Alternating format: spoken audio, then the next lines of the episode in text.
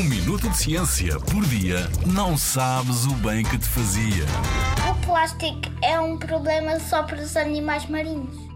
Já ouvimos falar de baleias com o estômago cheio de sacos de plástico, de tartarugas enliadas em redes, de aves marinhas que engolem palhinhas e tentam engolir balões. Há registros de mais de 900 espécies marinhas já terem engolido ou se terem aliado em lixo plástico. Mas este problema não é exclusivo do oceano e dos ambientes aquáticos. Também os animais terrestres estão em perigo. Já foi encontrado plástico no estômago de vacas, ovelhas, cabras, galinhas e até em antílopes.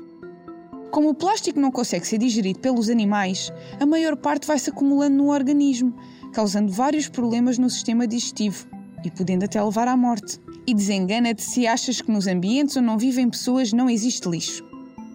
Da mesma forma que o encontramos no oceano aberto e profundo, encontramos-lo nos grandes desertos, como no deserto do Saara ou no deserto perto do Dubai, nos Emirados Árabes Unidos. Foi lá que uma equipa de veterinários e cientistas documentou 300 casos de dromedários que morreram por terem engolido plástico.